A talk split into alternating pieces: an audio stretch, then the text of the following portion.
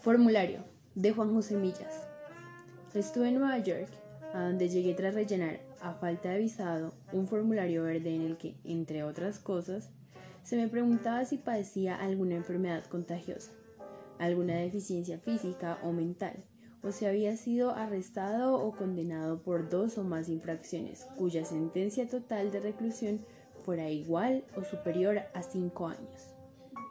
También tenían intereses en saber si pretendía entrar en Estados Unidos para realizar actividades criminales o inmorales. Respondí que no a todo ello, lo mismo que a la pregunta sobre si había estado implicado en actos de espionaje o sabotaje, actividades terroristas o genocidios. En el avión, cuando ya creía haber cumplido todos los requisitos de entrada, me dieron otro formulario esta vez de color blanco, en el que tuve que declarar que no llevaba caracoles ni hortalizas. Llegué al hotel sobrecogido, pues nunca pude imaginar que entre la gente que viajaba abundaran los criminales, los violadores, los espías y los genocidas, además de los pobres que padecen enfermedades contagiosas o deficiencias físicas o mentales. Desde luego, lo que no me cabía en la cabeza es que nadie en su sano juicio viajara con caracoles en los bolsillos.